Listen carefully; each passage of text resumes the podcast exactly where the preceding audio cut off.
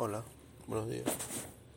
Eh, este es otro capítulo más de mi maravilloso podcast donde suena como si estuviese mandando una nota de voz por WhatsApp y obviamente no lo es. Esta nota de voz,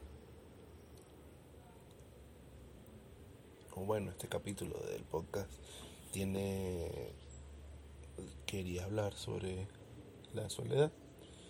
No sin antes agradecer a mis patrocinantes del podcast que son yo mismo. Este esta semana fue bien particular porque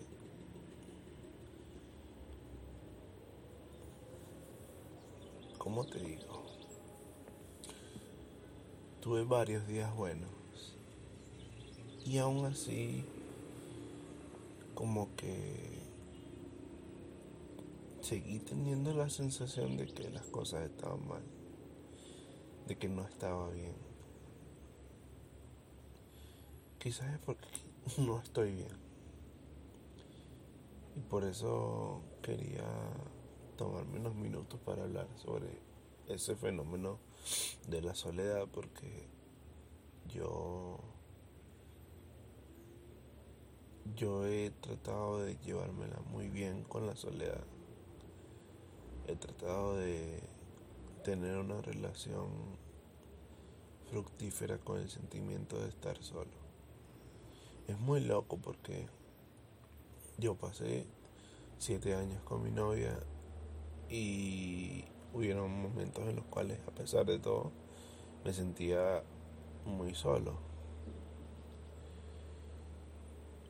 Pero si no hubiese pasado esos siete años con ella, siete años en los cuales aprendí un montón de cosas y siete años en los cuales viví y sufrí un montón de cosas. o sea, también para ella, pues, realmente fue una relación bien particular.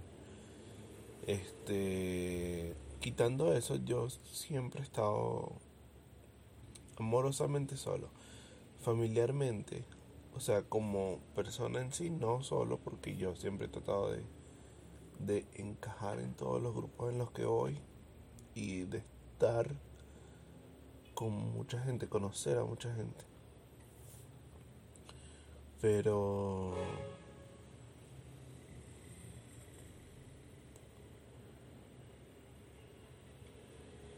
pero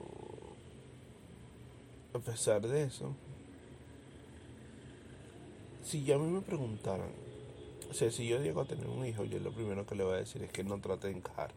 Principalmente porque si tú tratas de encajar, vas a estar como yo. Que yo llegué a conocer a muchísima gente en, en los últimos 29 años de mi vida. Pero a la misma vez sigo manteniendo como amigos serios, como cinco personas o diez personas que conocí en los últimos diez años. Y, los últimos pero en eso en los últimos diez años yo he conocido como a 300 personas diferentes. Ya pude haber tenido más amigos pero la verdad es que no pues. Hacer amigos duraderos es complicadísimo. Pero si yo no hubiesen querido intentar pertenecer, quizás quizás tendría amigos más duraderos. O, muy pocos amigos, pero los que tendría serían muy... Bueno, en fin. Yo le recomendaría a todo el mundo que no intente pertenecer, pero... Pero... Que si tiene ventajas querer pertenecer y lograrlo y que en general cuando tú decides no pertenecer la actitud correcta no es cerrarte las posibilidades. O sea no tienes por qué tratar de ser como la gente que te rodea para que ellos te acepten como como lo que sea, como amigo, como compañero. Eh, lo que tienes que hacer es seguir siendo tú mismo y si ellos quieren incluirte en su grupo, si quieren que todos sean amigos, que sean amigos por, por la personalidad que tienes, no porque tú intentaste pertenecer. Entonces, eso he intentado en los últimos años, en muchos años, llevo muchos años tratando de, de, de que me acepten como soy, no importa cuál sea el grupo. Y lo he logrado, pero hay muchas veces que simplemente he tratado de ser lo más parecido al grupo. Y ha sido un problema. Un problema para mí, pues. No para el grupo. En fin. Eh, este año creo que ha sido el año en el cual me más solo me he sentido. Porque es el año en el cual más personas a mi alrededor están juntas. Y no un poquito juntas, sino muy, muy juntas. Es chistoso porque en pandemia mucha gente se separó, pues. Pero la mucha gente se separó por digo que ya no se veían más y eso, pero no se pudieron ver más por 2, 3, 4, 5, 6, 7, 8 meses. Pero está claro para mí que este año me di cuenta de que hay mucha gente ya haciendo su vida. También me di cuenta que hay mucha gente sola, pero es como que la mayoría de mis amigos tienen a alguien que les gusta. Tienen amigos cerca, tienen tienen gente con la cual pueden contar, con la cual pueden ir a ver. Tienen amigos, amigos cerca. Eso sí es un problema todo el año. Que yo no tengo amigos cerca. Yo no he tenido amigos cerca casi nunca desde, lo, desde que estoy en internet. Casi todos viven muy lejos. y los que yo considero mis, los que yo consideré en algún momento mis amigos de cercanos no eran mis amigos como tal sino eran amigos de, de amigos o amigos de mi hermana o amigos de mi otra hermana pero no eran gente cercana a mí la gente cercana a mí nunca ha estado cerca de mí y es un problema es un problema porque me hace sentir solo. O sea, yo sé que me hace sentir solo porque hay muy poca gente con, con mis características. Casi todas las personas que yo he conocido en toda mi vida tienen amigos cercanos, pues gente que conocieron en su infancia, gente que gente del colegio que siempre han visto, gente con la cual salir, gente que que ellos pueden ir a visitar sin problema, gente que que está cerca, pues. Yo tengo demasiados años sin vivir eso. Yo viví eso fue en el colegio. Aquí no. En esta época no, pues. Y a veces extraño eso. Pero hay otras veces que simplemente le he hecho la culpa al proceso de crecer, a la, al proceso de que somos adultos, al proceso de migración venezolana que separó a un gentío. Hay muchos factores que realmente influyen en el hecho de que uno se pueda sentir solo en este país. Y el hecho de que uno haya perdido amistades. Pues si yo tuviese 15 años, 16 años, 18 años y tuviese esta clase de soledad, estaría bastante mal, porque en esa época la época en la que más tú quieres ver a tus amigos, pues más entiendes que todos tienen tiempo libre y que todos pueden verse y si no se ven es porque o por una razón externa o porque realmente no son amigos o porque no están cerca. Entonces, no sé. La sensación de soledad a veces es solo eso. A veces es una sensación. A veces ni siquiera es que uno está solo de verdad. Sino que simplemente no te sientes acompañado, no, estás al lado de personas que estén haciéndote sentir acompañado. Y hay veces, o sea, en mi caso es algo que viene, pues. O sea, yo no estoy todo el día diciendo, Dios mío, estoy solito, Dios mío, ay, ay, ay. No. Pero sí hay días en los cuales digo, coño, marico, que la ella no tener a nadie cerca. No poder decirle a alguien, mira, vamos a salir. Porque está cerca. Porque digo, cuenta contigo. Es fastidioso. Es una de las cosas que puedes experimentar si teniendo novia. Porque sabes que tu novia está ahí, pues está ahí y te va a hacer sentir acompañado. No quiere decir que por tener novio uno no se puede sentir solo, pero está ahí. Tú puedes decirle, mira, quiero ir a tu casa y verse. O ella te puede decir, mira, quiero que vengas a mi casa o quiero ir a tu casa y verse. Sin novia es complicado.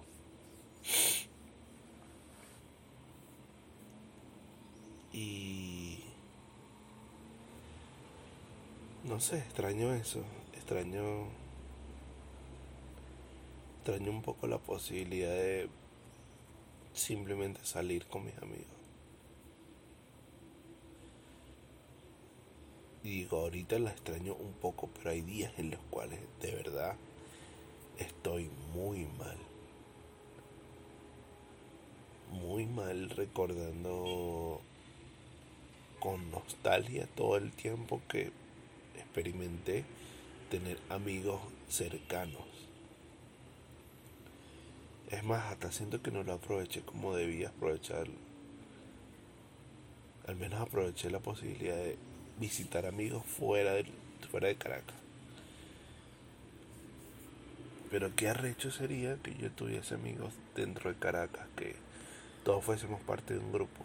Creo que eso también influye el hecho de que yo no tuve una vida universitaria y en la universidad es uno de los sitios donde más gente cercana a ti vas a conseguir. De hecho, todo mi tiempo en la universidad fue muy chimbo desde ese punto de vista porque yo estudiaba en los teques y vivía en Caracas. Entonces cualquier amistad que quisiera hacer tenía que hacerlo con gente de Caracas. Y resulta ser que ni siquiera me caía bien nadie en esa mierda. Entonces, no sé. No sé. Yo no extraño la universidad, pero sí quisiera vivir la vida universitaria de nuevo. No de nuevo, sino por primera vez. Porque ya esa vida universitaria que tuve es bastante precaria, la verdad. Pero bueno, no sé. Está bien sentirse solo. Digo, a veces es imposible de, de no sentirlo. Está bien que haya momentos en los cuales uno crea que no tiene a nadie al lado. Para mí es algo normal, o sea, no es como como una sensación que me va a asesinar en algún momento. Si hay días en los cuales es más fea que otras. Hay días en los cuales de pana quisiera correr a casa de alguien y, abra y que me abrace. Que me abrace y que me diga, mira, acuéstate en las piernas mías y cuéntame qué te pasó. Hay veces donde quisiera que pasara lo contrario, o sea, eh, viceversa, pues. Hay veces. Pero la mayoría del tiempo estoy tranquilo, diciendo, bueno, estoy solo. Y si el destino no me quiere ver con un montón de amigos al lado, está bien mientras se den otras cosas que sí quiero lograr con mayor fuerza y que sí están en mi mente todo el día. Y es simplemente lo que hago con todo, con todos mis sentimientos tristes. Como que puedo vivir con ellos siempre y cuando pueda lograr todo lo que realmente quiero lograr.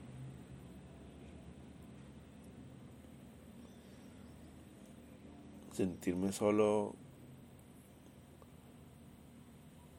a veces es un problema, pero la mayoría del tiempo simplemente voy a abrazar a mi mamá y ya.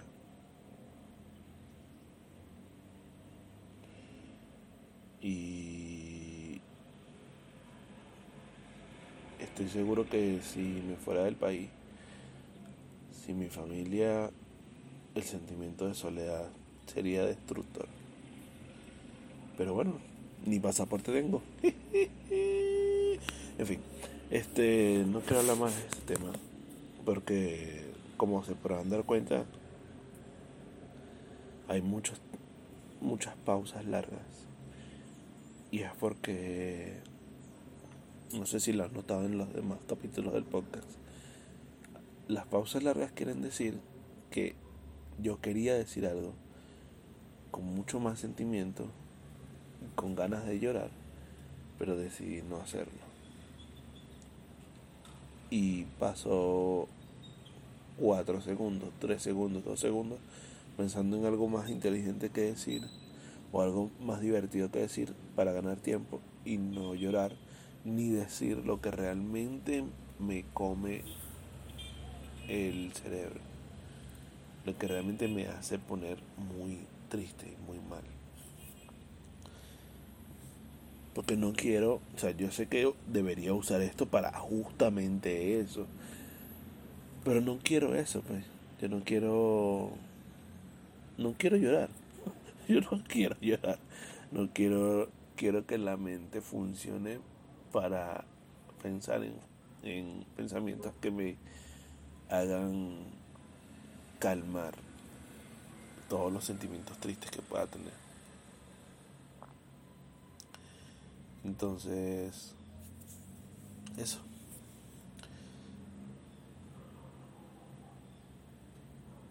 Espero que hayan escuchado este, este capítulo, que no les moleste estar solos. Estar solos está bien.